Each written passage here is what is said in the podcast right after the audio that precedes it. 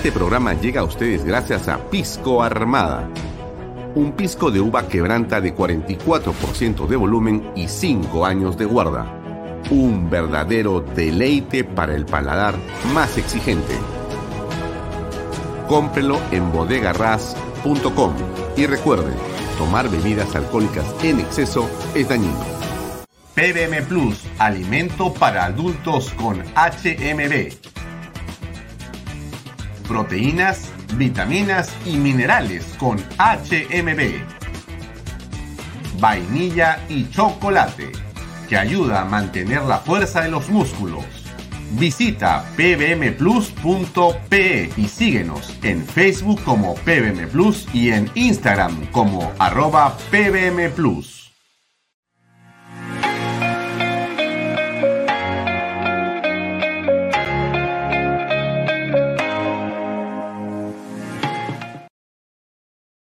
Bienvenido a la familia Sarcleti. Contamos con más de 20 años construyendo momentos especiales en más de 21 establecimientos ubicados en Lima y provincias.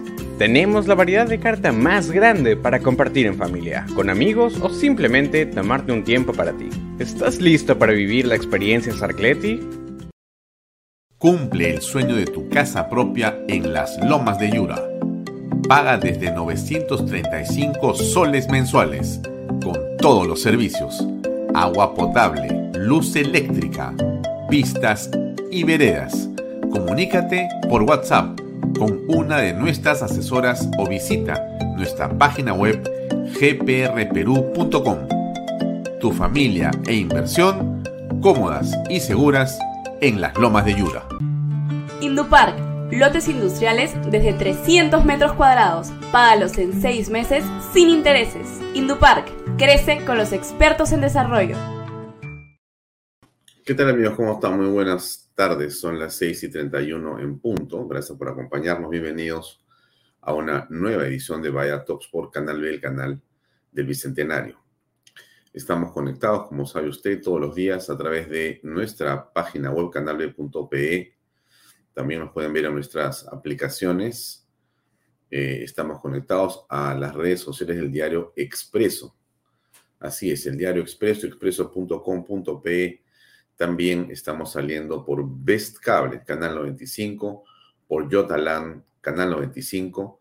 Salimos también a través de diversas conexiones con PBO y eh, muy pronto, muy pronto, con nuevos eh, canales de cable y con más noticias sobre nuestra ampliación notable de cobertura a nivel nacional.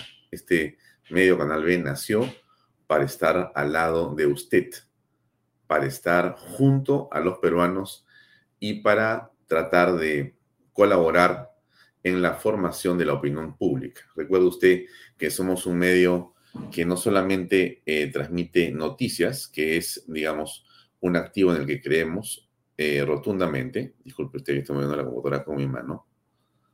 Así es, esto es en vivo por si acaso.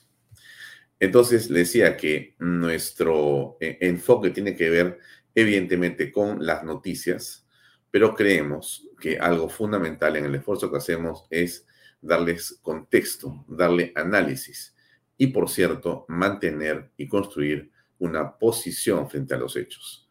No estamos acá solamente para leerles lo que ha ocurrido, sino para explicarles por qué es que ha ocurrido, qué implicancias tiene con su vida, con la vida de sus familiares, con el país, con su economía, con sus perspectivas y con la de todos los peruanos. En algunos casos también hablamos de temas internacionales, por cierto, porque estamos demasiado conectados con el mundo en todo lo que ocurre. De hecho, la crisis peruana de este momento no es solamente una crisis que está eh, a nuestro territorio.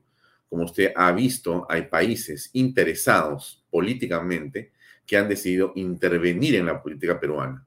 México, Argentina, Colombia y otros más han decidido firmar eh, y avalar al criminal Pedro Castillo Terrones y han relativizado o minimizado el golpe de Estado que se ha producido en el Perú y que todos reconocen como tal, menos un grupúsculo de interesados globalistas comunistas, comunistoides de pasado terrorista que se solidarizan con el señor Pedro Castillo Terrones. Entre pares, entre similares, entre iguales, se juntan y se defienden. Pues eso es lo que está ocurriendo en el Perú a esta hora. Entonces, eh, nuestra posición y nuestro eh, medio de comunicación busca, qué duda cabe, estar cerca de usted en la noticia y en el análisis de la misma. Ese es nuestro trabajo, nuestro deber y nuestro eh, realmente eh, interés permanente. Varias cosas que comentarles. Hoy día vamos a estar con Tino Santander. Tino es un hombre polémico, tiene una opinión bastante formada sobre las circunstancias diversas en el Perú. No lo vas a cambiar, no es esa la idea, pero sí es la idea de poder escuchar a Tino en su eh, posición, eh, que por cierto no es eh, una, digamos, edulcorada, no es una posición que podríamos decir este, en media tinta o tibia. Él tiene posiciones encontradas, vamos a conversar con él dentro de una hora aproximadamente, y hemos dicho claramente que una cosa es la protesta y otra cosa la subversión y el terrorismo criminal y él tiene claro, porque tiene varias protestas en las que está inmerso, pero creo y estoy seguro, lo vamos a conversar con él ahora, que está bastante lejos de la subversión. Pero eso lo conversaremos con eh, Tino Santander después. No se olvide que hoy ya tenemos reflexiones con Pepe Pardo a las 8 de la noche, que va a tener un par de invitados que tienen que ver con lo que está pasando en el Perú en este momento, que es básicamente el tema de seguridad o inseguridad, lo que es este ataque de la subversión y del terrorismo de Sendero Luminoso y el MRTA a el Estado peruano. Va a estar eh, Rómulo Pizarro, político, defensor de la democracia y exministro del Interior, y también Juan Carlos Liendo, ex jefe de inteligencia del ejército. Ambos, dos reputados profesionales que han estado en este programa también en Vaya y también con Pepe Pardo varias veces. Yo le recomiendo, le aconsejo que después de Vaya no se vaya a Canal B, continúe en nuestra programación exclusiva para que pueda escuchar esos puntos de vista. Bien, estamos en una eh, coyuntura absolutamente delicada. El tema aún no ha logrado apaciguarse, no se ha resuelto, sino más bien parece por momentos que se desborda.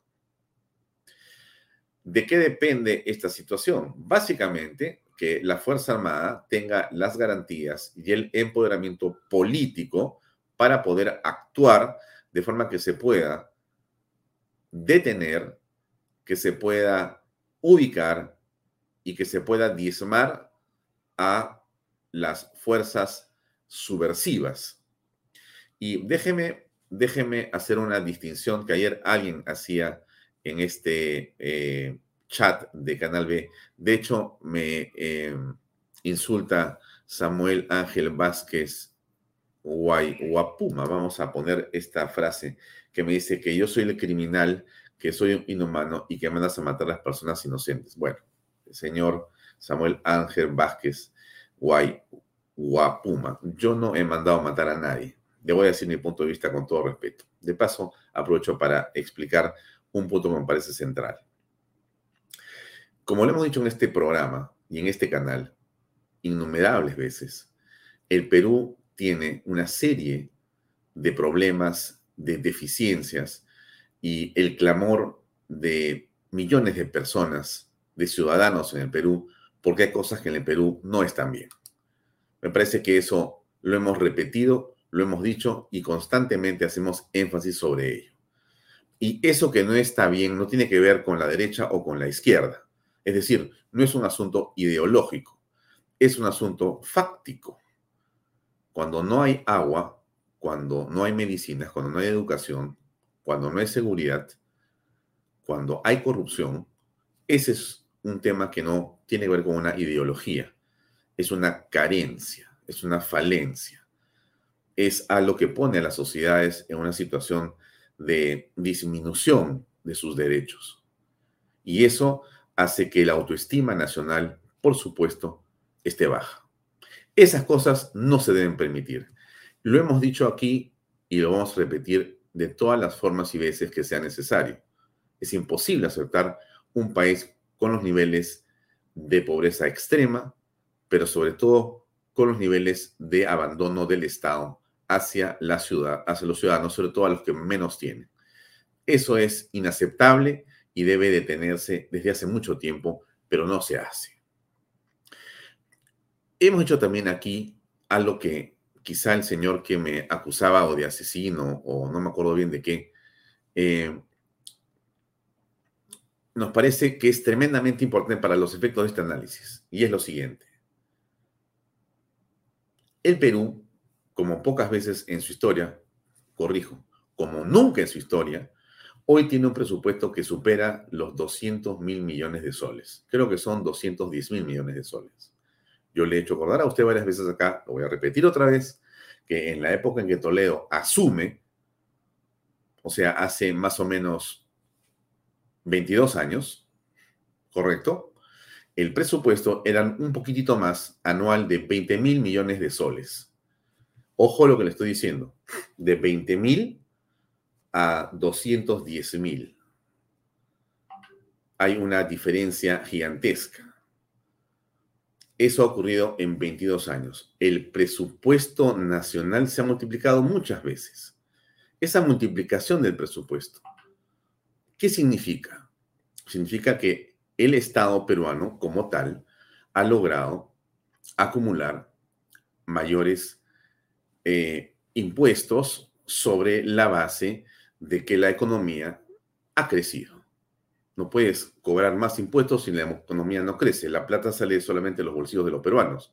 El impuesto no viene del aire, no viene de otra parte, viene de la economía. La economía se desarrolla, se multiplica aunque haya solamente un 20 o 30% de, eh, digamos, formales en el Perú, eso no interesa para el análisis. Al final de cuentas, todos pagamos impuestos de una u otra manera, directa o indirectamente, unos más que otros, no importa, pero todos pagamos. Toda esa bolsa enorme, esa bolsa creció muchas veces. Y el hecho es que nuestros ingresos en los últimos, en el último año, ha llegado a 210 mil como presupuesto para todo el año 23. Alguien me ¿qué tiene que ver eso, Alfonso, con lo que está pasando? Tiene que ver mucho, tiene que ver mucho. Porque han aumentado, insisto, y lo voy a repetir nuevamente, esta es lección que he aprendido de Fernando Sillonis en sus cuadros, su explicación en Cívica, que tiene una excelente ONG y hace análisis permanente sobre estos temas, ha explicado muchas veces y lo voy a repetir. Ha aumentado, ¿no es cierto?, la recaudación y ha aumentado el presupuesto, así se ha ido hacia arriba, ha aumentado la burocracia mala hacia arriba y la burocracia buena se ha ido apenas. ¿Cuál es la burocracia buena? ¿Cuál es la burocracia que permite que nos sintamos mejor atendidos? ¿Mm? Usted sabe cuál es la burocracia buena. Usted sabe qué es lo que necesitamos los peruanos de mayor, digamos, número o intensidad. Más policías, por ejemplo, más eh, enfermeras, más médicos, más profesores, más jueces, más fiscales, ¿no es cierto? Porque eso es indispensable en una sociedad. No un Estado más grande, no se equivoque, un Estado más eficiente, pero con una burocracia estupenda que tiene que ver con esto.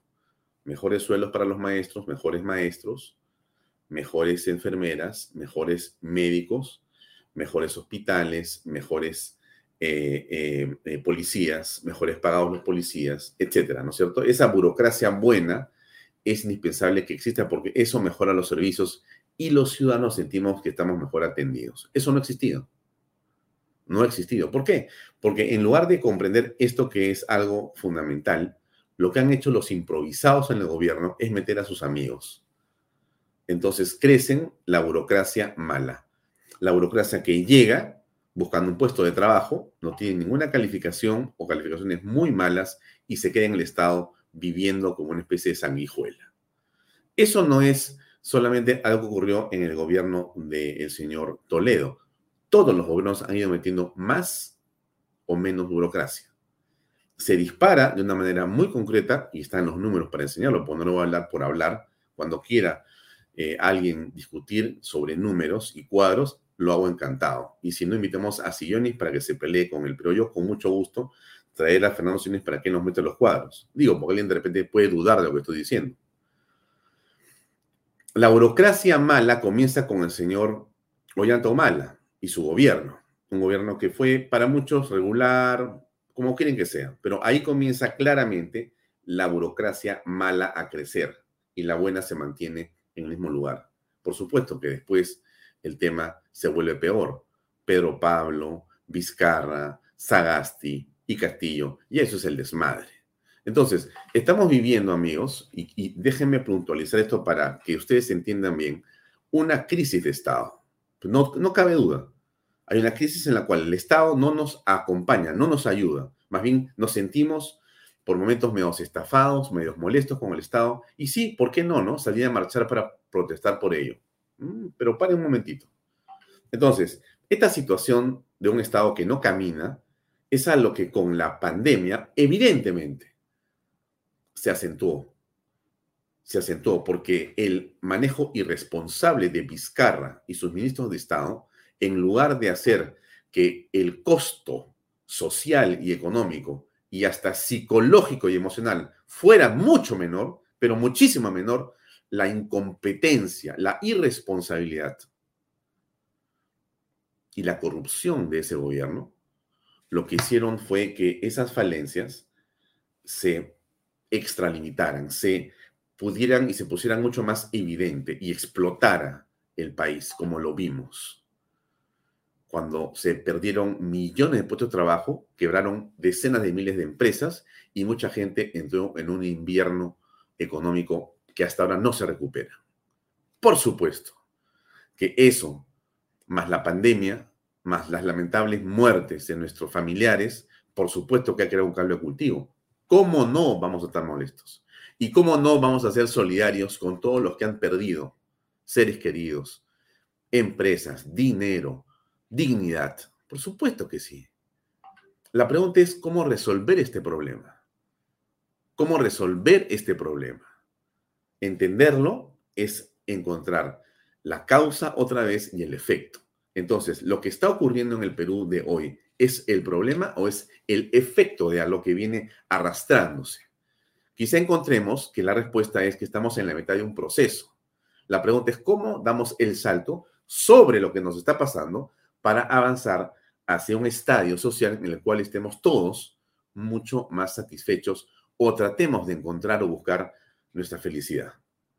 Ese es el punto en el que estamos centrados en esta discusión. La discusión política en la que estamos inmersos tiene que ver con la felicidad. ¿Por qué es eso? Mientras hay un grupo de personas que de izquierda democrática que puede pensar que la felicidad eh, eh, tiene que ver con un mayor Estado, por ejemplo, hay otro grupo de personas que pensamos que esa no es el camino para la felicidad de la mayoría. Queremos un menor Estado, pero más eficiente, con mejores servicios, pero más pequeño, etcétera. Pero eso vamos a discutir horas, ¿correcto? Y posiblemente encontremos algunos consensos cuando están a avanzar. Pero lo que está pasando hoy en el Perú no tiene que ver, no tiene que ver con esta discusión de si yo tengo un modelo de sociedad así o asá, si el Estado es más eficiente o menos, si nos faltan más o menos carpetas o médicos o hospitales o carreteras. Ese no es el momento, eso no es lo que está ocurriendo en el país el día de hoy. Ni siquiera es el tema de si Castillo debe estar libre o preso. Lo que aquí existe, estimados amigos, es algo mucho, pero mucho más, digamos, diferente, distinto eh, y grave al mismo tiempo. Porque tiene que ver con el intento de un grupo de personas que con dinero local, mafioso o foráneo, tratando, desde mi punto de vista, de subirse sobre un descontento social real, manipular a una parte de la población para llevarlos no a protestar, porque la protesta es constitucional, la protesta es un derecho, la protesta, yo le diría, es un deber de todos los peruanos, todos deben protestar, pero la protesta, la protesta no puede ser destruir un aeropuerto. No puede ser disparó un bazucazo contra un policía que es un hombre como nosotros. La protesta no puede ser quemar un canal de televisión.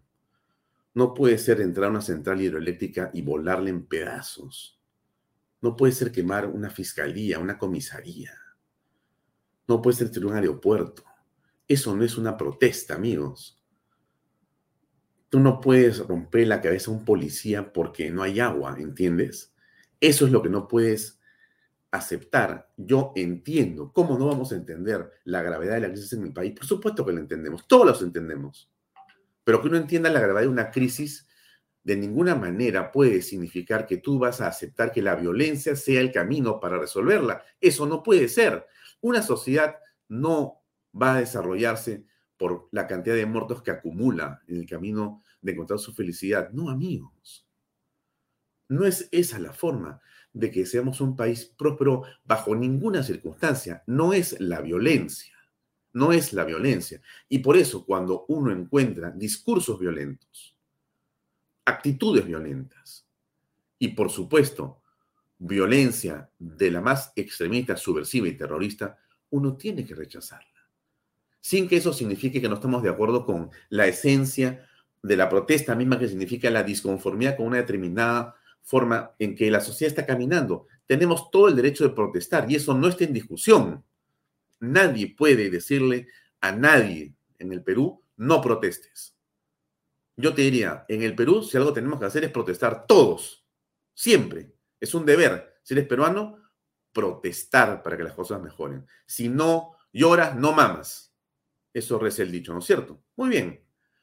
Pero una cosa es protestar, una cosa es coger tu pancarta, tu bandera, ir con tu familia, con tus amigos, protestar. Una cosa es protestar, eh, lanzar eh, lemas eh, y con la efervescencia, de repente sentir que realmente estás lleno de pasión por lo que estás diciendo y protestar y gritar todo lo que quieras.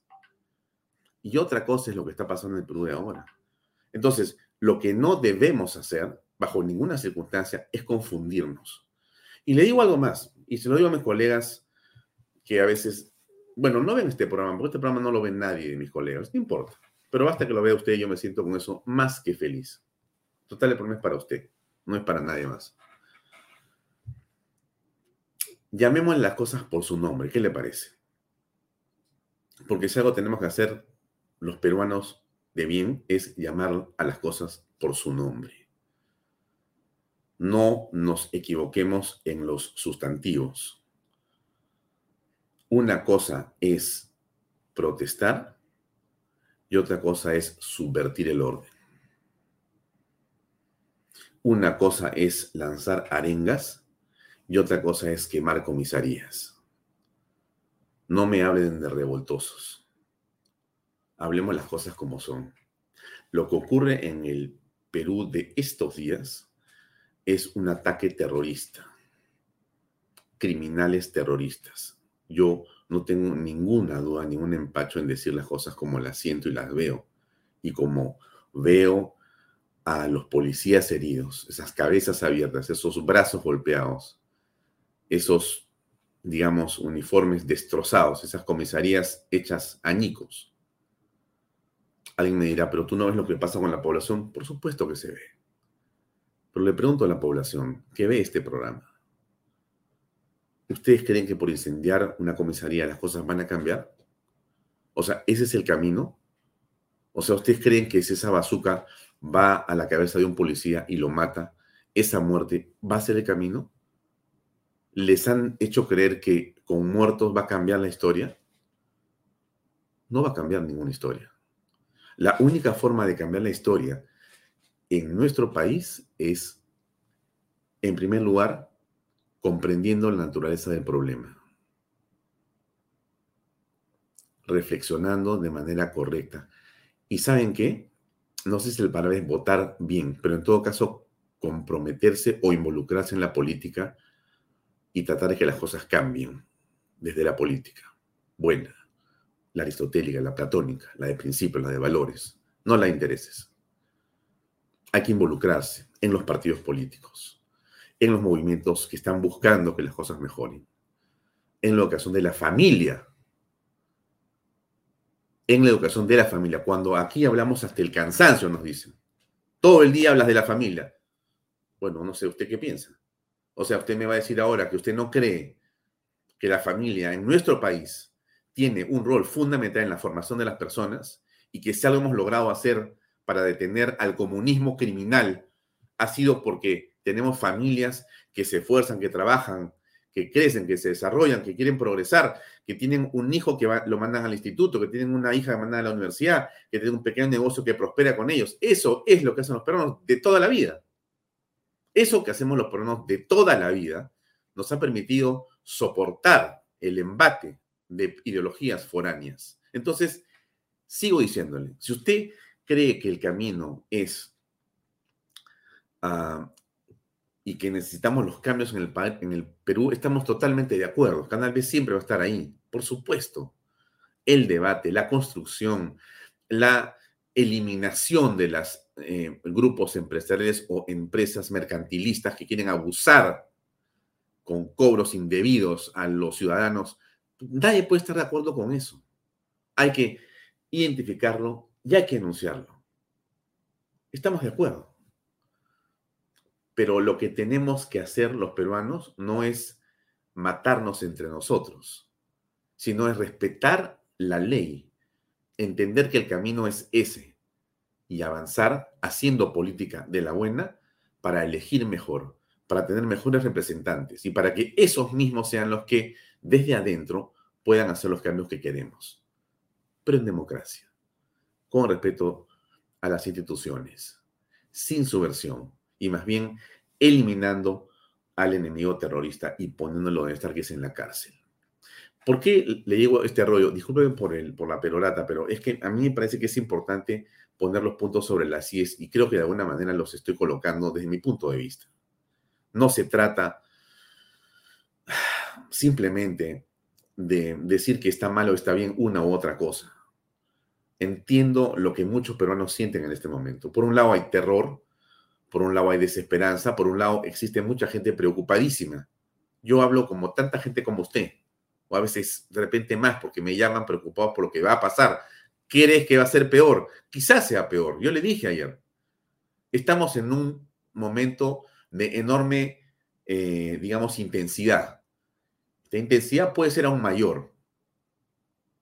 Y le dije, usted prepárese a no tener luz o a no tener agua en su casa, porque así va a ser esta lucha al final va a prevalecer el Estado de Derecho y la Constitución y la Policía Nacional y la Fuerza Armada y la democracia y la familia peruana y los que somos una mayoría absoluta sobre la subversión. Vamos a prevalecer de todas maneras. Eso ni siquiera lo dude. Y si hay una palabra que usted no debe perder nunca en esta crisis, nunca, póngasela acá, que se llame esperanza.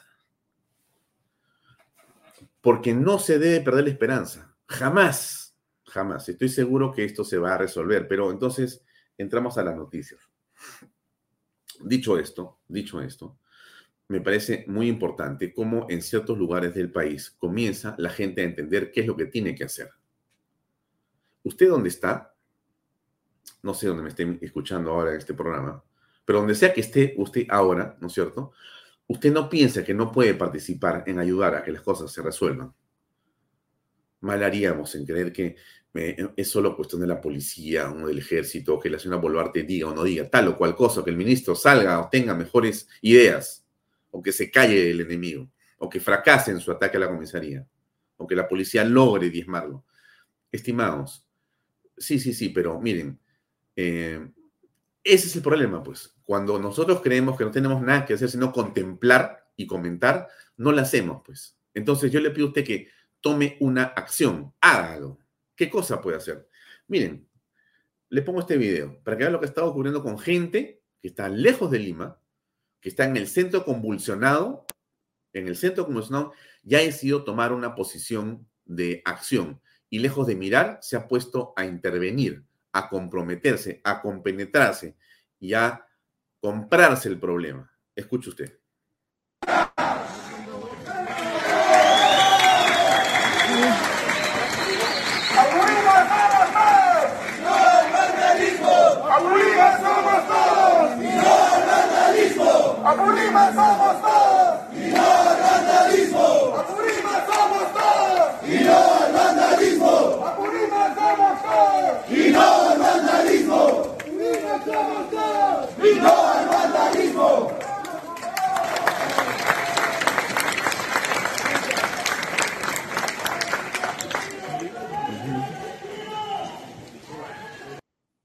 Bien, ¿eso es lo único que hay? No, yo no creo.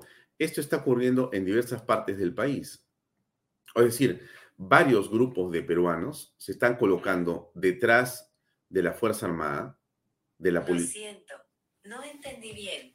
Perdóname, el Siri se prendió. Déjenme apagarlo porque a veces uno deja conectado acá esto y... Ya, espero que no me pregunten nada más. Eh, le decía, eh, las personas podemos colocarnos al lado o detrás de nuestra policía valerosa, nuestra Fuerza Armada heroica, acompañarlos, darles solidaridad o, ¿por qué no?, colaborar con ellos. Dígales algo, agradezcale, empodérelos con su cariño, con su respeto, tomes un selfie con ellos, denles un abrazo, invíteles un vaso de Coca-Cola, un vaso de chicha, comparta con ellos algo de lo que tiene.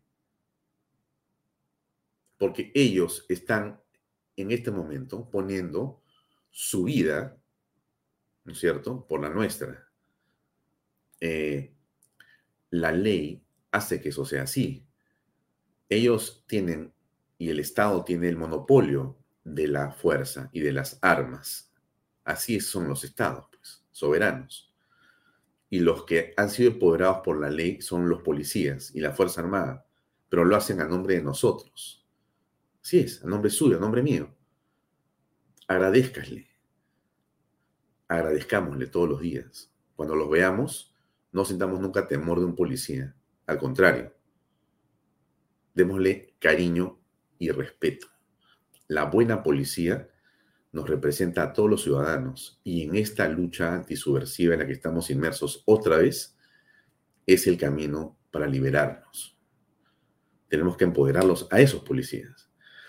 Entonces, piense eso, piense eso, cómo colaborar con su comisaría en su localidad, donde haya un espacio para apoyar a la policía, tenemos que hacerlo.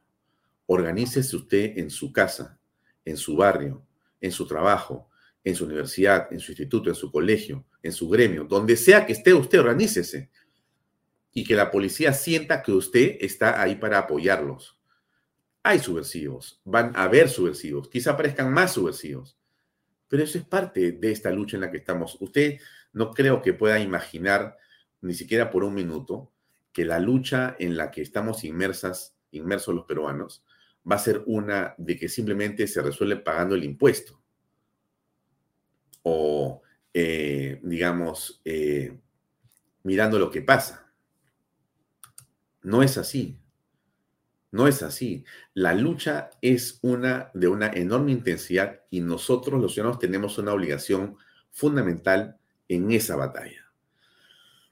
Han ocurrido muchas cosas y siguen ocurriendo otras tantas, de enorme, digamos, injusticia. Veamos algunas imágenes de lo que Agricultores y gremios de trabajadores realizaron marchas por las diversas calles del Cusco para exigir el cierre del Congreso y adelanto de elecciones generales. Pero con el pasar de las horas se registraron desmanes y daños a la propiedad privada realizados por infiltrados. Un segundo,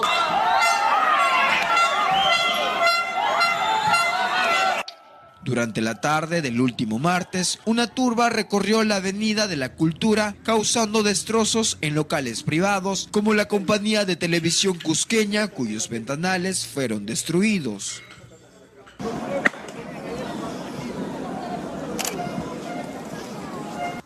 La cabina de radio San Miguel, que también funciona en el canal, quedó totalmente inhabilitada. Se reportaron robos de equipos e incluso incendiaron sus instalaciones. ¿Toda la radio lo han sacado? Todo, todo, todo. ¿Lo han saqueado o...? Siguiendo con su recorrido, causaron graves daños en un conocido supermercado y tiendas de los alrededores. Los desadaptados llegaron al centro comercial Real Plaza de la ciudad imperial, donde ingresaron de manera violenta, causando terror en el público. Por la noche volvieron marchando al centro histórico, donde rompieron vidrios de una joyería ubicada en plena Plaza Mayor de Cusco. Asimismo, saquearon negocios. Turistas de diferentes nacionalidades han denunciado que se encuentran varados en el Cusco. No tienen alimentos ni dinero y temen por sus vidas y piden resguardo de la Policía Nacional.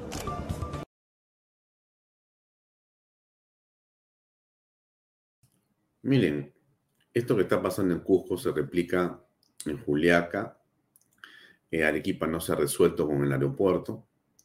Hay testimonios de muchas personas que están en el mundo del turismo eh, o que estaban por turismo en Cusco, que obviamente se sienten absolutamente eh, abandonados por lo que está pasando y eh, se sienten decepcionados y quieren salir corriendo. Acá están secuestrados, según señalan, con toda razón.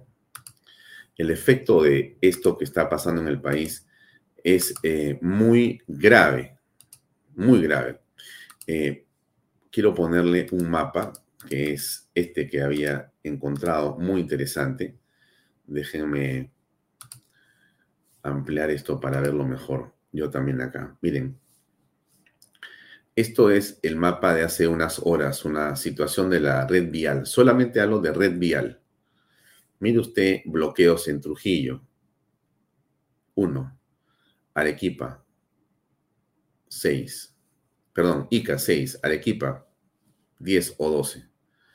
Ucayali 9, Cusco 7, Puno 2, Tacna 1, Abancay 4. Yo me pregunto y le pregunto a usted, ¿usted cree que esto que está viendo acá es algo que es producto simplemente de una protesta esto es un malestar porque el señor Castillo ha dado un golpe y no le salió. Usted no se imagina o no coincide en que aquí hay una enorme organización en la que los prefectos y subprefectos pagados con el erario nacional, o sea, con nuestros impuestos, 90% de los cuales están vinculados a Movadef o están en las filas del Movadef, o sea, de Sendero Luminoso, que han sido nombrados por Castillo y sus secuaces. Son los que están haciendo y eh, organizando parte de este ataque terrorista al país. O usted me va a decir, Alfonso, no exageres, no es para tanto. Sí, de repente yo estoy exagerando y se me pasó la mano, digamos. Pero usted que es tan peruano como yo. Usted que conoce provincias, tanto o más que yo. ¿Qué piensa? Esto es simplemente, no, la gente está molesta porque Castillo está preso.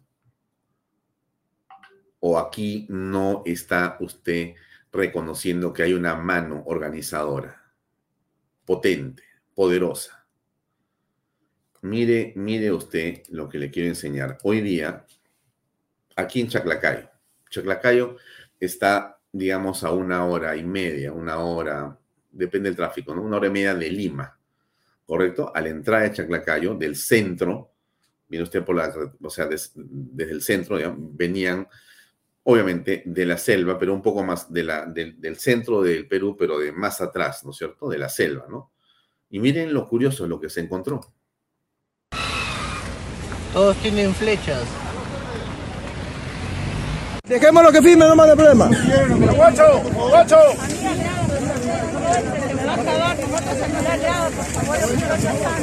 Por favor, por favor, padre, coopere con la policía. Aquí, por favor. por favor, en forma ordenada, forma ordenada, por favor, mis amigos. Solo que se quede uno por carro. Que se quede uno por carro, por favor.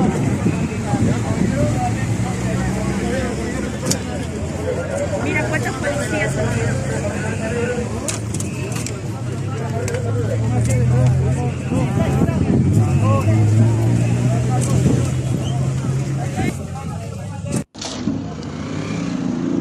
Tremenda playa. Así dice ser pacífico, estas manifestaciones.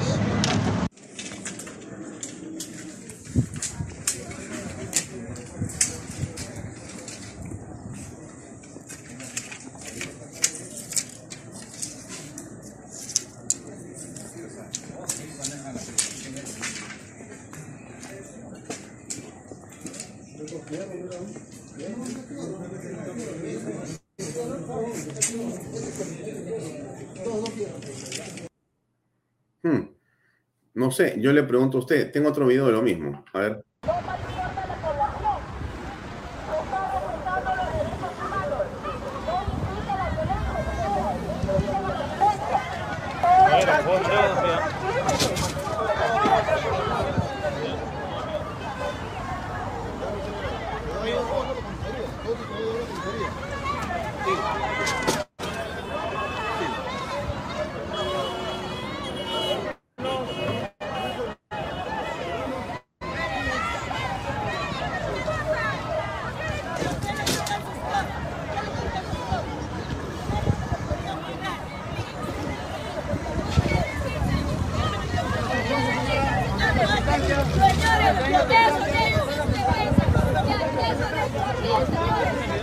Señora, estoy en mi.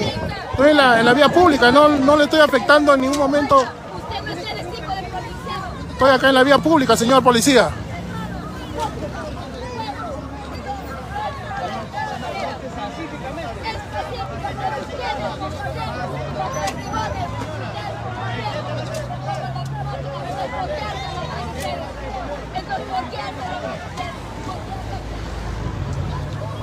Bien, ya creo que basta de flechas, ¿no? No sé, venían a cazar, ¿no? Venían a desfilar, venían a entrenar. ¿O usted cree que en estas circunstancias estas personas venían a utilizar esas flechas en contra de alguien, la autoridad u otras personas, en esta coyuntura. ¿Usted qué cree?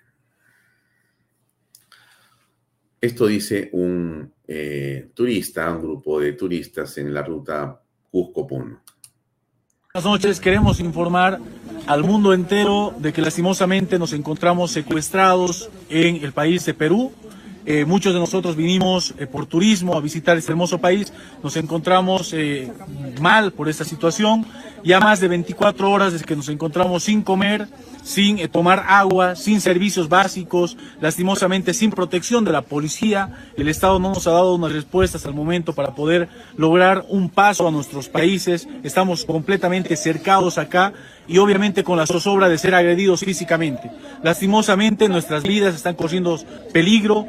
Yo soy boliviano, hay bastantes hermanos de distintos países, de Chile, Colombia, Ecuador, México, Argentina, entre otros, y nos encontramos preocupados. Nosotros exigimos una respuesta del gobierno y por supuesto de nuestros propios gobiernos, de nuestros propios países, queremos que nos puedan auxiliar. Repetimos, estamos secuestrados acá, no podemos movilizarnos en los buses, no podemos movilizarnos en, a, a pie, inclusive, lastimosamente nuestros derechos están completamente siendo conculcados y vulnerados. Exigimos una respuesta ya. Auxilio, por favor, compartan este video que es muy importante. Gracias. Gracias. Gracias. Seguramente este mismo tipo de videos o de protestas podría ser, podría ser escuchada o la veríamos en el caso de quienes han sido eh, víctimas de los, del caos que se armaron en los aeropuertos. en las vías de acceso a la ciudad de Lima, tanto en el sur, en el norte, como en ese mapa que les he mostrado y que tiene, eh, eh, digamos, seguramente unos 50 o 100 bloqueos en diferentes puntos de la red vial nacional. El caso del señor que habla es uno de los testimonios que deben ser miles en este momento sobre lo que está ocurriendo aquí. No van a llegar los pertrechos a los mercados, seguramente va a producirse una carestía de varios, varios insumos. Ah, la Fuerza Armada está tratando de organizarse. Azul. Chorrillos. El ejército Bueno, en no las calles. decirle si esto es del día de hoy. Ah, ¿su cuántos son? Convencido que esto es del día de hoy porque no he estar visto antes, pero podría ser de las últimas horas también. Hoy Pero mismo. hay un movimiento importante de Donde se van eh, todos ya camuflados con sus armas, que están eh, saliendo a tomar sus con sus mochilas, todos. Usted sabe que estamos en un estado de emergencia ya y que eh, la Policía Nacional y la Fuerza Armada pueden ingresar a los domicilios sin necesidad de una solicitud o pedido del juez. Pueden detener personas. Estamos en una situación de emergencia.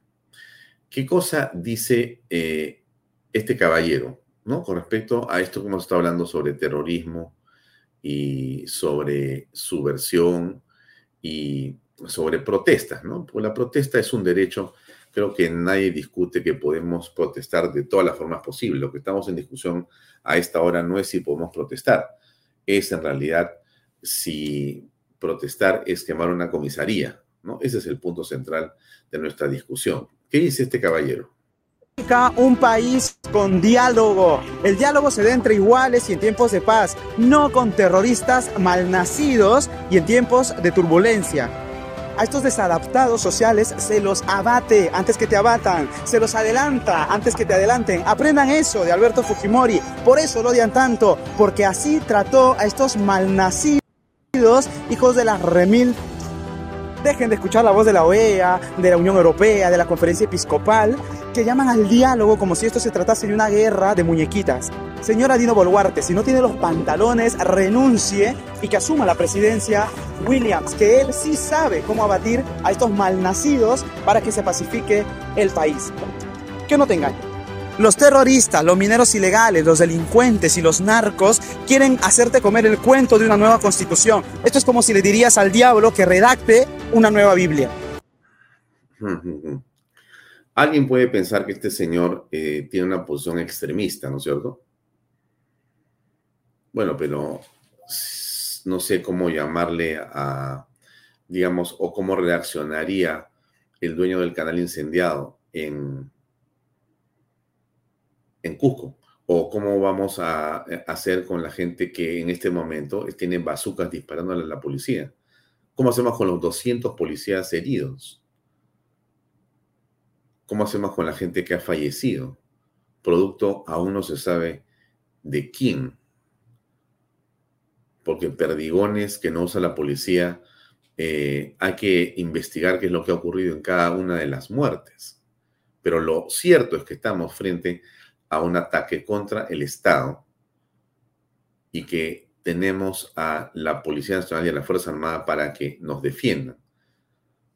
La presidenta ha tenido una serie de cambios de posición en las últimas horas realmente muy preocupantes, ¿no? Esto fue lo que dijo ayer. He dado las indicaciones a la policía de no usar ninguna arma letal, ni siquiera perdigones de goma. Ya he dado las instrucciones necesarias al ministro del Interior para individualizar a las personas que hayan hecho uso de estas armas que están dañando a nuestras hermanas y a nuestros hermanos. En cuanto se individualice, estará cayendo el peso de la ley que corresponda. Hmm, Claro, usted escucha esto y dice, oye, pero tú no estás viendo lo que está pasando en el país, ¿no?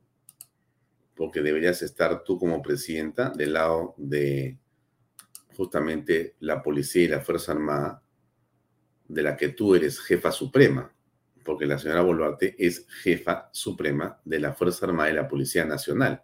Hoy día tuvo, digamos, varios momentos de, en la mañana dijo una cosa, después dijo otra cosa. Aquí ha estado ya rodeada de alguien que le ha hecho, parece que entrar, no diríamos en razón, porque yo, eh, para ser muy claro con respecto a la señora Boluarte, tengo respeto de todas las personas como usted también seguramente, ¿no? Este, yo discuto siempre el papel de los políticos, no de las personas, de los políticos, porque tienen un cargo público. Y el cargo público eh, es que lo pago con mis impuestos, y por eso es que me quejo. Soy quejón porque pago mi plata. Así como usted va a un restaurante, no le sirve bien, se molesta, ¿no es cierto? Bueno, yo pago mis impuestos y me quejo. ¿Por qué? Porque quiero que me atiendan bien los políticos. Entonces, me quejo de la presidenta, porque ella manda, pues, se supone. Entonces, si no hace lo que uno quiere, uno tiene el derecho a levantar la mano y decir, quiero decirle que lo que usted hace está mal por esto, por esto y por esto otro. Y entonces ahí va mi recomendación o mi crítica, ¿no? Porque ella dice cosas y después se desdice. Hermanas y hermanos del Perú, estamos acá reunidos al término de nuestra sesión extraordinaria. Está, me acompaña el Premier, el ministro de Defensa, el ministro del Interior, el ministro de Justicia, así como el Comando Conjunto de las Fuerzas Armadas y de la Policía Nacional, porque ellos son parte de este Consejo de Defensa que hoy nos hemos reunido, para decirle a la población lo siguiente. Queremos generar un diálogo con ustedes, hermanos y hermanos. Sabemos que las necesidades de nuestra querida patria están sin atenderse de hace mucho tiempo. Queremos atender ello, pero atender dentro de la paz, de la concordia, de la hermandad. Hoy nos hemos reunido para que el comando de las Fuerzas Armadas y la Policía Nacional nos informe cómo están desarrollándose estas protestas que ya están eh, saliendo un tanto del marco legal porque están tomando, están quemando comisarías, están tomando carreteras, no están dejando pasar ambulancias. Estamos miércoles 14 a las siete y media de la noche. Esto lo ha dicho la señora Boluarte hoy en la tarde. No sé qué cosa ha estado mirando o qué asesores tiene que no le han comentado que la cosa está en esta situación hace por lo menos 48 o de repente 72 horas. Ella estaba ayer, ayer decía que iba a buscar a los policías que habían hecho uso indebido, vamos a individualizarlos. Hoy en la mañana se fue a verlos al hospital, a los policías. Bueno, sinceramente, la felicito por eso, sin cachita. Pero claro, este, eh, bueno, están saliéndose un poco fuera de la ley. Señora Boluarte, Dios mío, yo entiendo que usted es abogada, o en todo caso ha estudiado leyes, o en todo caso es presidenta del Perú y tiene algún abogado que le pueda pagar para que le cuente cómo son las cosas. No te sales un poco de la ley cuando quemas una comisaría, por favor. Dina, no puedes decir una cosa así. Entras a un aeropuerto, te vuelan las luces, te vuelan los sensores, destruyes una propiedad privada y pública. No es salirte un poco de la ley. Cuando muere una persona porque tú la llevas a la violencia extrema, cuando tú le quitas un ojo a un policía, cuando quemas una comisaría, no te sales un poco de la ley. ¿Por qué no decimos las cosas como son? Son criminales terroristas, señora presidenta. Usted no puede ser así. Usted no puede decir eso. Usted no lo, lo puede ser una persona ignorante. Usted no lo puede decir. Es inconcebible esto. Están tomando aeropuertos. Eso no se determina dentro de una protesta legal, que es en, otras oportunidades las protestas de las hermanas y hermanos, siempre la policía los ha acompañado ahí en las marchas. me gustaría simplemente hacer una pequeña atingencia a lo que ha dicho la señora Boluarte en este momento, ¿no? Yo he participado seguramente en tres o cuatro o cinco marchas. Yo he marchado junto con la policía, señora Boluarte, con mi hijo, con mis amigos, he visto niños en brazos, señoras con sillas de ruedas. Hemos caminado 20 o 30 cuadras, hemos estado cuatro, cinco, seis horas en esas marchas que comenzaban en el Paso de las Banderas y terminaban eh, frente a los héroes navales. No se perdía ni un celular. No se empujaba ni siquiera a un policía. No se empujaba, no le digo que no se le no se le empujaba a un policía.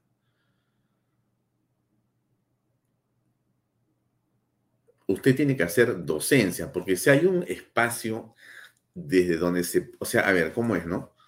Alguien me dijo una vez, perdónenme la, la atingencia, pero es que no quiero olvidarme de este, de este concepto. Conversamos con, Eduardo, con Fernando Sillonis y decíamos, y me decía él, Alfonso, cuando tú estás en la esfera pública, la trascendencia de tus decisiones es, es, no, no, es, no puedes compararla a la parte privada. Es enorme. Entonces, yo pensando en eso de Sillonis, veo a la señora Boluarte y digo, la trascendencia de estar en ese micrófono y poder decir algo que te va a escuchar millones de personas es enorme. Y tú desde ahí podías comenzar a resolver el problema diciendo lo correcto. Pero no haces docencia. Estás confundida, Dina Boluarte, no dice las cosas que debes decir. Pero ahora la policía está siendo agredida. Tenemos más de 200 policías que están agredidos y seguramente también hay en la sociedad civil que están agredidos. Por eso, desde acá yo los llamo a la calma, a la paz. Cualquier situación que hubiese para podernos y ponernos de acuerdo es el diálogo. Otra forma de conversar no hay. Algo más dijo. Unidades, las protestas de las hermanas y hermanos Siempre la policía los ha acompañado ahí en las marchas, pero ahora la policía está siendo agredida. Tenemos más de 200 policías que están agredidos y seguramente también hay en la sociedad civil que están agredidos. Por eso, desde acá yo los llamo a la calma, a la paz. Cualquier situación que hubiese para podernos y ponernos de acuerdo es el diálogo. Otra forma de conversar no hay solamente es conversar a través de la palabra, a través de la tranquilidad y a través de generar paz, porque estamos cansados, creo yo, de nuestra historia en el Perú, de no vivir tranquilos y en paz. Sí, yo creo que la señora Boluarte a esta hora, me, me extraña realmente y me apena en el fondo, por el Perú sobre todo, no tiene clara cuál es la naturaleza de la crisis o se hace o es. Ella, porque si ella va a creer que el problema es un asunto de voluntad de diálogo, realmente está perdida en el espacio esta mujer. No hay, no hay un problema de voluntad de diálogo. O sea, yo, no puedo entender cómo vas a dialogar con un hombre que tiene una bazuca que te quiere disparar para matarte a ti y a tus 10 compañeros policías. Eso, eso, es, eso es un diálogo. O sea, vas a decirle, no dispares un ratito, vamos a conversar. Él no viene a conversar. Él no viene a decirte, quiero explicarte que hay una parte de la política pública de, digamos, el Ministerio de Educación que yo quisiera que la modifiques. Y por eso traje mi bazooka. Ese es, eso es lo que cree que va a ocurrir la señora Boluarte. O sea, a eso se refiere cuando habla ya de diálogo. Estamos en una situación, pues, eh, yo diría, ridícula, ¿no? Aquí lo que tiene que existir de parte de la señora Boluarte es el empoderamiento a las fuerzas policiales y la Fuerza Armada para recuperar el orden en el país. La ley, la constitución. Esto es un ataque terrorista. Si ella no se da cuenta de eso, pues de repente ella no debe estar donde está. Necesitamos otra persona al mando. Absolutamente. Porque si vamos a depender de una persona que no esté en sus cabales, porque ya estoy dudando. Si ayer me estaba diciendo que el problema era que lo tenían acorralado a Pedro Castillo, que estaba esperando a ver a qué hora le iba a saludar, que pobrecito que ella siempre lo ha querido y que solamente ella ha estado siempre junto a él en todas las latrocinios que ha hecho Castillo durante 16 meses. Solamente al final no la dejaron, se tuvo que alejar con pena, dice. Imagínense ustedes, ese es Dina Boluarte, de la fórmula presidencial, con Vladimir Cerrón, tremendo, Pedro Castillo, tremendo, y ella, nuestra presidenta. Yo entiendo, es lo que hay. Tenemos que apoyar la, eh, digamos, sucesión constitucional. Perfecto. Pero ojo, porque así como dijo 2024, abril para elecciones, y a las horas dijo 2023 en diciembre, de repente mañana sale y dice, oye, ¿por qué también mejor no la hacemos en julio la elección y por qué no le metemos el cambio constitucional de una vez? Así matamos dos pájaros de un tiro.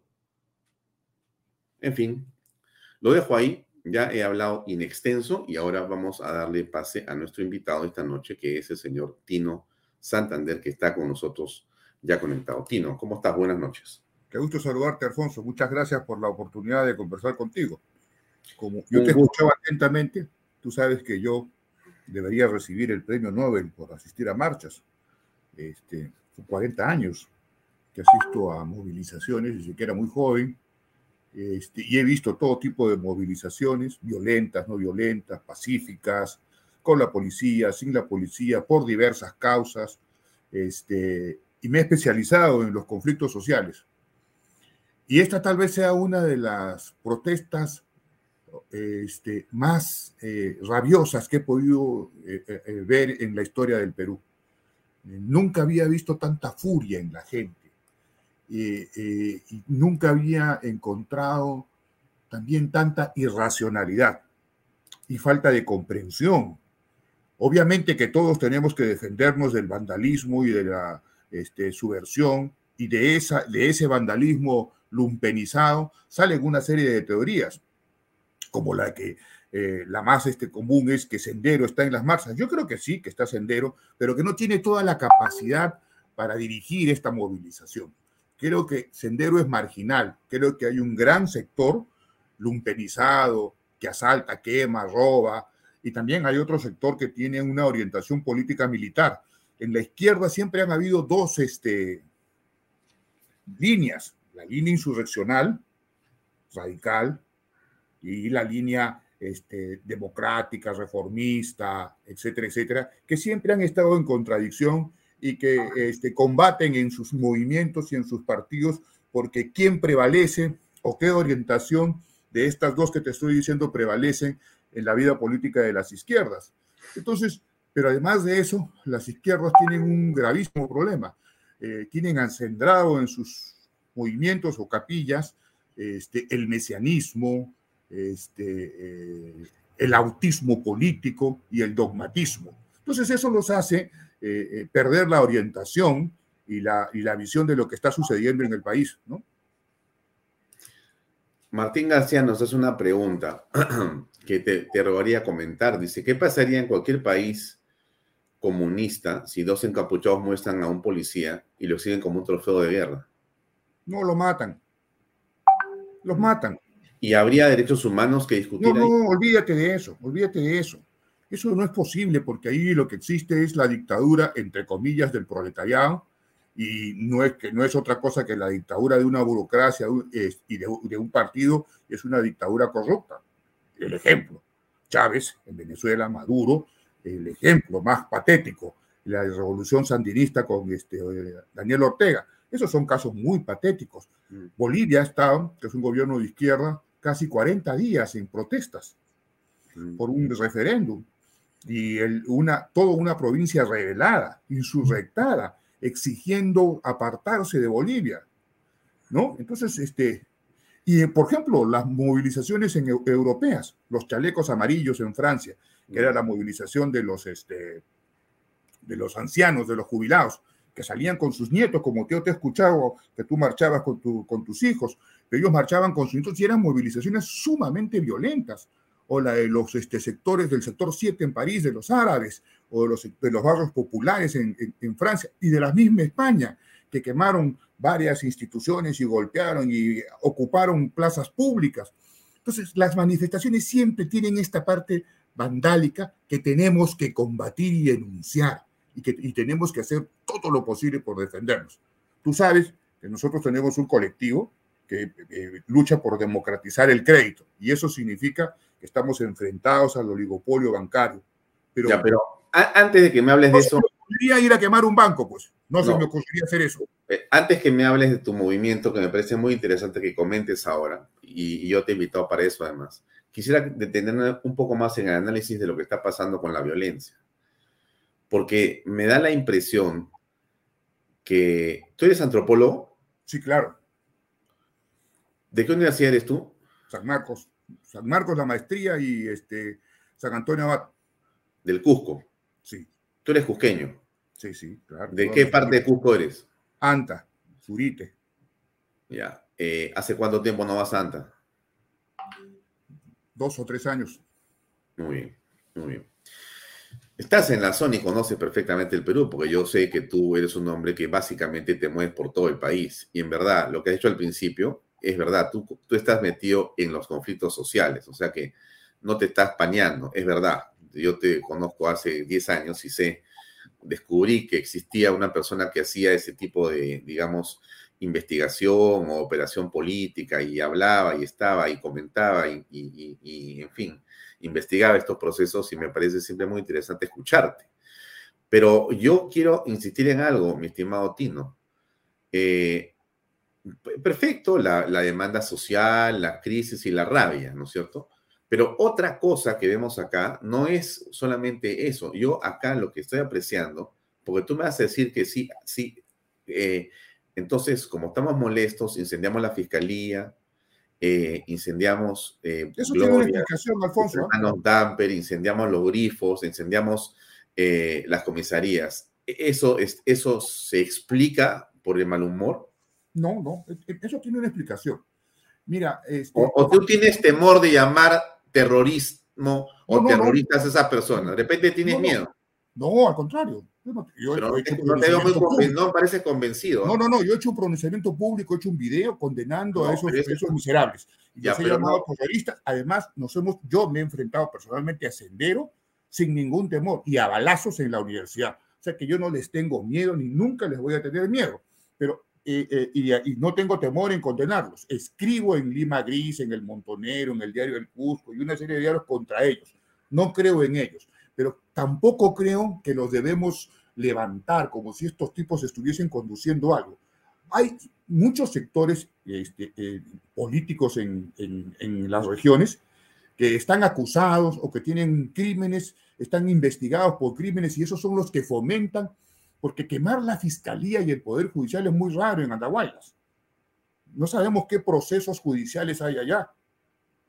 Y entonces, ¿y quiénes son los implicados y a quién beneficia que se quemen esos expedientes? Como lo sucedió en Puno, en la protesta gigantesca de Adubiri, que era una protesta contra por el medio ambiente y por etcétera, etcétera, que tenía una parte justi- una justificación, pero de pronto entonces, de pronto entonces quemaron la SUNAT. Entonces, este, ¿por qué quemaron la SUNAT? Bueno, porque quemaron la SUNAT porque ahí estaban los expedientes y había una serie de cosas que eh, algunos sectores estaban implicados en algunos delitos. Entonces, aquí hay una cosa muy rara también. Hay estos sectores que están empujando eso, pero que la protesta, que la protesta, que tiene justificaciones, etcétera, etcétera, sí. La gente es- está cansada de que las traten como cosas. Ese es el fracaso del Perú. No es un fracaso económico, es un fracaso emocional. Conflictos sociales tienen un profundo contenido emocional y psicológico. La gente siente que los desprecian y los tratan como cosas que han fracasado y entonces que no los escuchan y que Pedro Castillo, más allá de ser un pájaro frutero, un vulgar pájaro frutero, es un hombre que eh, es igual que, eh, que ellos, que han nacido del campo y entonces perciben que hay abusos contra ellos, ¿no? Que hay abusos O sea, contra o sea, ellos. Juan, o sea que qué bien que robe Castillo. Exacto, y eh, lo condenan, pero a la vez le sienten, se sienten identificados con él. Es una cosa bien contradictoria. Es, es, es diciendo, oye, ese ratero es nuestro. ¿no? Es algo como sucedía en Argentina, ladrón o no ladrón, queremos a Perón. Una cosa muy parecida sucede en el Perú. Y, estas manifestaciones populares este, eh, están llenas de contradicciones eh, en la que hay mucha gente. En Cusco, por ejemplo, han quemado el canal de mi amigo, de la familia Lencastre, este, han quemado este, eh, y han, han, tratado de robar muchos este, negocios. Los taxistas están paralizados. Este, el Cusco vive del turismo. Han, por lo menos 200 vuelos han sido cancelados. La gente se va a morir de hambre, los, vuelos, los, los, trenes, este, las visitas a, los sitios arqueológicos, a los restaurantes, las discotecas, los bares, los músicos. Yo tengo un hijo que es músico, que vive de eso. Mm. Tengo otro hijo que trabaja en Misetur, que es biólogo. Bueno, a, a, mí lo que me gusta de conversar contigo es que yo te puedo preguntar cualquier cosa y tú me vas a responder y tú no te picas. No, yo no, jamás. Ya, porque la gente cree que tú eres caviar. no, por Dios, eso es lo menos que yo puedo ser. Yo no soy, yo soy antropólogo y, peleo contra los bancos, soy un anarquista. Yo siempre te he dicho a ti que soy anarquista, que soy un libertario, soy un, hombre libre. Desprecio la autoridad. Eh, ¿Y qué piensas de los caviares? Los caviares son las clases medias, acomplejadas, que este, eh, como no pueden ser burgueses, como no han construido nada, entonces se convierten en socialistas guachafos, ¿no? Sobre todo son los sectores limeños, medios, este, que están vinculados, pues, este, a determinadas universidades y a determinadas ONGs, pero también hay caviares en algunas regiones, ¿ah?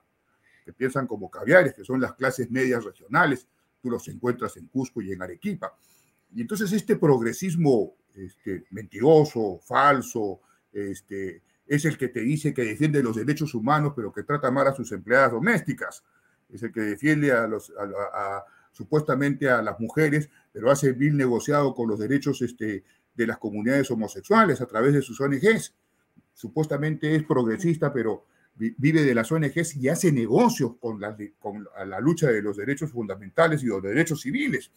Entonces, las protestas también se han convertido en un vil negociado de los dirigentes sociales que cobran dinero, que se movilizan con dinero, porque traer a una comunidad campesina de una provincia a la capital cuesta dinero. Ese, ese campesino deja de trabajar y son 50 soles diarios que tú les tienes que dar. No es una movilización espontánea. Por eso, pero, pero, pero, ahí quería llegar de la siguiente manera. Entonces, esta organización que está funcionando eh, hace un estallido programado y estratégico en todo el país. Y entonces tienen un eh, libreto que se repite. ¿no? claro, tiene un puertos, centrales de agua, centrales hidroeléctricas, etcétera. Entonces, y tienen un modelo de, digamos. esos, esos, esos, esos, son pequeños grupos, porque la gran masa está concentrada en las calles. ¿no? Y entonces pelean en las calles. Entonces esos grupos que quieren tomar la hidroeléctrica en, en, Huancavelica o los que quieren tomar en, los aeropuertos no pasan de 100, 200 o, con, o tratan de conducir a la gente, a los campesinos fundamentalmente, hacia, esos, hacia, hacia, esas tomas. Y entonces les dicen que este, eh, los engañan, ¿no? Y obviamente hay pues mucha ignorancia política en el Perú y eso no lo podemos soslayar. Hay una pregunta. Políticos, ¿no? Tino, una, una tingencia pequeña. Me preguntan si tú conoces a Aníbal Torres. Sí, claro, lo conozco.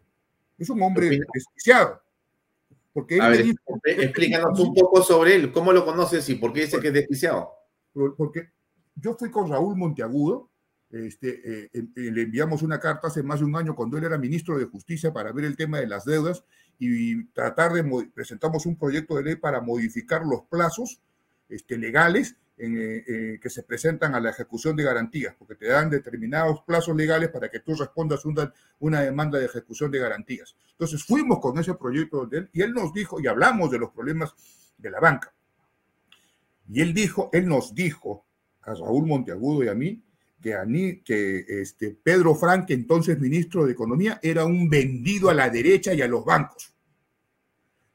Y después salió en exitosa a decir que este, Julio Velarde era un gordito que apoyaba a los monopolios. Entonces, yo me di cuenta, después lo tratamos de buscar para ver este proyecto de ley este, que se pudiese eh, canalizar en la Comisión de Justicia de la, eh, del Congreso de la República y, a través del gobierno y no se pudo. Entonces, yo lo, lo, noté un desquiciado, nunca más nos habló, nunca más nos recibió, le hemos enviado innumerables cartas a, a este, a la presidencia del Consejo de Ministros y siempre lo notaba, eh, o cuando eh, un hombre totalmente fuera de sí. ¿no? Ya, bueno, entonces regresamos al tema de las marchas. Entonces, según tú, este, hay un grupo pequeño, pero usted reconocerá que está Sendero metido ahí. Por supuesto que está. Están todas las organizaciones sociales. Mira, yo he escrito un no, No, no, no, no, no, está relativizando, pues, Tino. Una cosa son las organizaciones sociales y otra cosa son los grupos terroristas delincuenciales. No confunda, pues, que son, que son grupos terroristas delincuenciales, pero ellos están actuando porque eh, están fuera, están en libertad, tienen derechos políticos para participar. Que no los sabemos derrotar políticamente, esa es otra cosa. Pero el senderismo, el senderismo del siglo pasado, este senderismo terrorista, eh, por más que hagan cualquier sonada, es momentáneo y breve, porque la gente los desprecia esas viejas tácticas insurreccionales ya no funcionan en el siglo XXI. ¿Cuáles son las viejas tácticas? Eh, las viejas tácticas insurreccionales del terror, ¿quiénes los combatieron? Los comuneros, que se aliaron con el ejército, crearon las, rondas este, o las, este, los comités de autodefensa. Y las arriba, en las alturas. Exacto. Y, ahora, y ahora, ¿quién los está derrotando? Las mm. pequeñas empresas Mira lo que ha sucedido en, el centro de Lima. ¿Quiénes han correteado a esos vándalos? En Gamarra, los en Gamarra y, en, Gamarra y, han sido los, las NIPES. ¿Y qué están haciendo en el Cusco? ¿Qué están haciendo en, Apurímac? Los que están este, diciendo este, apurimeño defiende a la familia, defiende a tu tierra, ¿quiénes son? Son este, Esos son esos son las clases medias y los pequeños empresarios apurimeños, los que tienen negocios, restaurantes, los que tienen imprentas, librerías, los médicos, los profesionales, los estudiantes. Esos son. Están. Esos son. Entonces, estos son los que van a derrotarlos a estos tipos. O sea, no solamente el toque de queda y la Fuerza Armada, sino esta gente, las clases las pequeñas empresas que están cumpliendo el papel que antes cumplieron las comunidades andinas, las comunidades campesinas y las comunidades amazónicas. Sendero está derrotado totalmente. Puede generar terror dos, tres o cuatro días, pero políticamente, ideológicamente está derrotado porque la gente quiere libre mercado. Y yo soy un hombre, yo soy un hombre, un libertario, pero me doy cuenta, lo que la gente quiere es libre mercado. ¿Y qué significa el libre mercado? Competencia, producción, trabajo, crecimiento, oportunidades para hacer negocios, para viajar. los campesinos andinos, los agricultores, quieren ser exportadores de granos andinos. Es, es, otro mundo en el que estamos. Entonces, ese mundo, ese mundo siempre es conflictivo. Es un mundo conflictivo y ese mundo conflictivo eh, tiene una serie de contradicciones y de resentimientos y de lucha por el estatus y por el reconocimiento social que todavía no se ha resuelto en el Perú por las contradicciones regionales, por la falta de infraestructura eh, de riego, de, este, de, canales, de cosecha de agua, de, almacenes de frío, de, eh, capacidad técnica para exportar, de una serie de cosas que todavía los agricultores no están manejando, pero que cada vez se enrumban y además lo hacen al margen del Estado. Una pregunta a Tino, porque la gente este, le causas este, interés por saber, ¿tú, ¿tú estás dedicado a algún emprendimiento? Sí, claro. Yo este, eh, tengo una consultoría sobre conflictos sociales y, trabajo con vendiendo quesos eh, que traigo de Puno. Ah, tú vendes quesos. Claro, vendo café, vendo quesos. Tengo muchos compañeros este, que son dirigentes sociales. Hay, eh, de Piura, por ejemplo, me traen chifles. Entonces yo me dedico al margen de la profesión me dedico a eso, ¿no? Muy bien. Ahora, estamos esperando que baje la fiebre en Puno para poder este, traer nuestros quesos andinos, que hay, hay, hay, ah. quesos fantásticos, por ejemplo. ¿no? ¿Así? ¿Ah, sí, claro, fantásticos. Bueno, bueno, me encantaría que hagamos un programa sobre quesos, claro. Eh, degustándolos. Eh. Claro, yo le puedo decir a Pepe Cupi, mira, yo te puedo poner en contacto con todos los dirigentes sociales que tú quieras, en todo el país los que hacen las protestas y los que no hacen las protestas. Yo he estado en los dos lados.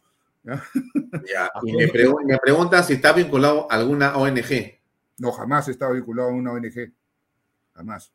Ya, muy bien. Entonces podemos hablar de quesos en otro momento, pero Por en supuesto, profundidad. Por supuesto, por Ya, supuesto que sí. Entonces, seguimos en el tema. Pero, por ejemplo, eh, escucho a- a- al señor, eh, por ejemplo, eh, Bermejo, ¿no? Quisiera escucharlo un minuto, por favor. Claro, claro. entre el presidente en este momento, el presidente Pedro Castillo? Bueno, la salud del presidente está bastante deteriorada, ¿no? Está pasando por un eh, shock emocional muy fuerte. El día que lo he podido visitar, el día sábado, él me pidió que entregara esa carta públicamente a los medios y a la población en general porque él teme por su vida. Él ha sido bastante claro conmigo que él no se siente vacado, sino que se siente secuestrado por este Estado, ¿no? Eh, y yo creo que eso es lo que primero que tendríamos que decir. Hay que al mundo decirle que la vida del presidente Castillo corre peligro. Sus, sus familiares eh, dicen que hay incluso riesgo a ellos, hay amenazas contra ellos.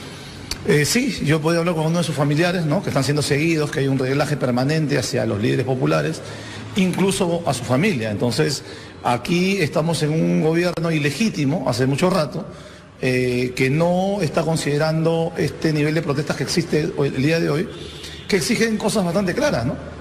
La libertad del presidente Pedro Castillo, eh, un gran sector también está pidiendo la reposición del presidente Castillo eh, en el gobierno.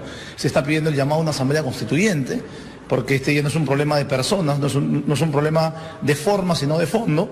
Y cuando todo está ilegítimo, lo correcto es darle la palabra y la voz al pueblo. Es el pueblo que tiene que eh, poner sus nuevas reglas, sus, nuevas instituciones y sus nuevos representantes. Ahora, desde la parte legal se está buscando la forma de escarcelar al presidente Castillo, probablemente incluso reponerlo, no sabemos si esto es posible, pero desde la parte política, ¿cuál es la estrategia? ¿Qué se está haciendo, digamos, desde las organizaciones sociales y desde, eh, digamos, los parlamentarios o aquellos que han acompañado al presidente Castillo?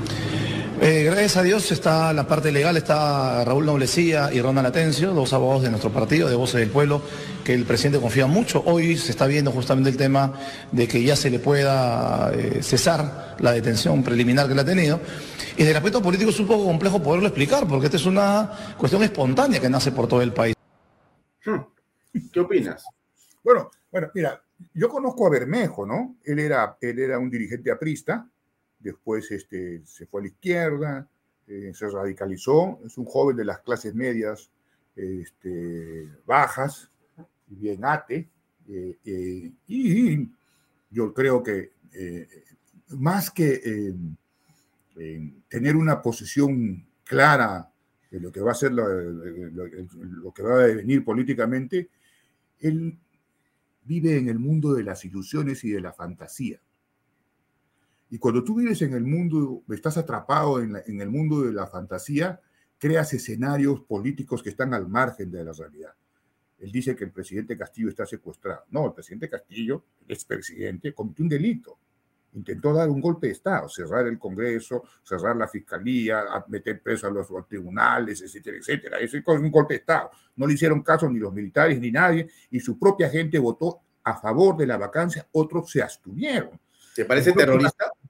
Eh, ¿Quién este? No, es un hablador, hombre. Ese escucha un silbido de bala y se pone a llorar. Ese está 10 10 días en un calabozo y le da un infarto. No, no, para, para meterte a guerrillero tienes que tener mucho coraje. ¿No? Eso es- no, no, no es que yo juego, no, no, no. No, es un hablantín, un fanfarrón. Para- eh, ¿Por qué no está en las marchas? ¿Por qué no está en las marchas? Pero sí es un operador, pero, sí es un operador senderista. No, hombre, es un fanfarrón, un pobre diablo. ¿Por qué no está en las marchas? Uno que es que, que está. Yo he participado en casi todas las marchas en el Perú. Pero, a- el, el ministro de Defensa ha dicho que estaba en un hotel de conocemos, este tipo de fanfarrones, conocemos, los, la gente que participa en las movilizaciones conoce este tipo de fanfarrones. En quechua se le dice lajlas, lajlas, habladores. No, no, no. eh, Es un hombre que no que no, ni tomarlo en cuenta. Yo cuando lo escucho no lo tomo en cuenta. Y, y, adem- todos estos que hablan desde el Congreso y que utilizan como una tribuna para debatir, no hacen, no hacen nada. No van a las movilizaciones, no están con la gente. En la movilización de ICA, en la que el dirigente agrario es Julio Carvajal, este señor estaba en un hotel con su bermuda tomándose un trago. ¿De qué, estamos hablando? Las movilizaciones populares son gigantescas y están llenas de efervescencia este, popular. Yo te invitaría, ojalá que haya fiesta en, Puno, en la Candelaria, para que vayas a ver cómo son los puneños de agradables y de cariñosos. Encantado. Y también, de rabiosos. Y también de rabiosos cuando se manifiestan, ¿no? Vamos, encantado. Con mucho gusto. Ya. Para ver los quesos. No solamente los quesos, sino para, para que tú veas una de las fiestas más hermosas. Mira, Puno tiene una cosa que es fantástica. Tiene la producción intelectual de todo lo que hacen los puneños sobre Puno desde eh, eh, eh, la visión tecnocrática, los ingenieros, las investigaciones sobre Puno, las ciencias sociales, y tiene una librería en la esquina que publica estas este, investigaciones sobre Puno o, sobre el desarrollo regional del sur. Cuando la fiesta de la Candelaria llegan una serie de comunidades estudiantiles del arte, y del folclore y de la antropología o del ballet, por ejemplo, en el caso de Chile, hace cinco años, ellos se llevaron toda la producción intelectual de Puno, la universidad o la escuela de arte chilena, porque la fiesta de la Candelaria o los carnavales puneños son realmente hermosos. Si eso fuese profesionalizado, si tuviese una dirección este, eh, eh, de marketing y de promoción como tiene Brasil o algunas otras zonas en el mundo, sería pues una de las fiestas extraordinarias, de la que se ganaría mucho dinero, sería una industria cultural fantástica, porque tú tienes en Puno no solamente las danzas originarias de los pueblos originarios de las comunidades, sino tienes las comparsas de los barrios, y eso genera una industria cultural fantástica. Entonces, en el Perú está lleno de posibilidades. Este cuento de que nos íbamos a volver un país comunista, eso era falso, pues la gente no está en esa lógica. Lo que la gente sí está, oye, no tenemos agua, 10 millones de peruanos que no tienen agua. Los créditos son muy caros, los bancos hacen lo que le da la gana. Telefónica tiene los, los celulares, claro, y Entel los celulares más caros. La luz es carísima, no hay desagües, no hay hospitales, no hay este, eh, eh, colegios. Todo eso por la construcción del Estado. Entonces las empresas mineras no entienden y están abandonadas. La minería en el Perú está abandonada. Las comunidades y los pueblos están abandonados y como están abandonados, entonces tienen una manera de entenderse para desarrollar la, minería y la industria extractiva de recursos naturales, que entonces pues llegan a acuerdos por su parte. El Estado no arbitra esos, acuerdos, ni tiene un protocolo de conflictos, ni absolutamente nada. Los, organismos este, reguladores de Ocinermin, este, eh, este de aquí, el, el de los bancos, a este, eh, la superintendencia de bancos y seguros y otros, están totalmente corrompidos o entregados a las empresas o tomados por las empresas. En el caso de, la SBS, pues es escandaloso. Los funcionarios que salen de esas, de esas se convierten en representantes de las BAN. O sea, eso tiene que cambiar en el Perú, por eso la gente es rabiosa. Hay condiciones, hay condiciones de desesperación, de cólera, de cólera. Pedro Castillo es un factor más. Sendero es otro factor. Eh, la pobreza, la marginación, el racismo, el clasismo, la falta de oportunidades, la crisis emocional, etcétera, etcétera, eh, la corrupción de las regiones, eh, la incompetencia de nuestro país para tener un proyecto político estable y democrático, también. Todo eso ha pesado en este eh, eh, incluso los actos vandálicos son parte de la protesta, porque ese sector lumpenizado de delincuentes está robando. Han robado sillas, han destrozado, se han llevado eh, tazas, este, zapatillas, en. Han, han, estado haciendo lo que. Pero hoy día han marchado los campesinos. Casi 2.000 campesinos han marchado exigiendo adelanto de elecciones y cierre del Congreso, etcétera, etcétera. Han marchado. Y han marchado pacíficamente y no han hecho absolutamente nada en Cusco. Mm. Tino, tenemos que terminar, lamentablemente. Siempre me quedo con ganas de seguir conversando, pero. No hemos hablado de los bancos, este. No, eh, pero hagamos una cosa porque hay que cumplir los compromisos. Yo te invito el viernes. Con todo gusto. A hablar, digamos, eh, los últimos 15 minutos del programa para que me hables de los bancos, porque tienes tú un mensaje que dar a un grupo de gente y me parece que hay que escucharlo yo quisiera decirte un, menos de un minuto, te voy a hablar. El problema, el, problema, el problema de los bancos, del crédito caro, es un problema transversal. A mí me han llamado empresarios, me han buscado en este colectivo que nosotros tenemos, la coordinadora de familias, por una banca solidaria, me han llamado los militares, me han entregado documentos. Yo quisiera, este es un problema transversal, es una enfermedad, es una pandemia, el crédito cabro en el Perú, es una pandemia. Y esa pandemia necesita, puede curarse. Hay, hay vacunas. No puede ser que la gente viva desesperada y agobiada. 8 millones de familias. Entonces, esto es tal vez uno de los conflictos sociales más graves. Mira, en Ecuador quemaron las iglesias, quemaron los bancos y, y asaltaron los supermercados. Aquí, aquí e, esos intentos han sido mínimos. ¿No? Esos intentos han sido mínimos, gracias a Dios, porque la gente está muy está desesperada y hay muchos problemas y me gustaría que eh, podamos conversar sobre ese tema porque estoy seguro que mientras más conciencia tengamos del problema, podemos ayudar a cambiar y a modificar la superintendencia de bancos y seguros, a, a, promover competencia financiera, promover competencia financiera para bajar el crédito. Muy bien, Tino, gracias. Un gran abrazo y hasta otra oportunidad. Muy buenas noches. Mucho. Buenas noches. Muy amable, ¿eh? muchas gracias. Hasta, el día viernes que conversamos Perfecto, con todo gusto, con todo gusto. Adiós. Bien, amigos, llegamos al final. Gracias por acompañarnos. Nos vemos el día de mañana a las seis y media en punto en otra edición de Bahía Talks. Gracias por acompañarnos. Tenga usted muy buenas noches. Permiso. Este programa llega a ustedes gracias a Pisco Armada. Un pisco de uva quebranta de 44% de volumen y 5 años de guarda. Un verdadero deleite para el paladar más exigente. Cómprelo en bodegarras.com y recuerde, tomar bebidas alcohólicas en exceso es dañino. PBM Plus, alimento para adultos con HMB. Proteínas, vitaminas y minerales con HMB. Vainilla y chocolate, que ayuda a mantener la fuerza de los músculos Visita pbmplus.pe y síguenos en Facebook como pbmplus y en Instagram como arroba pbmplus.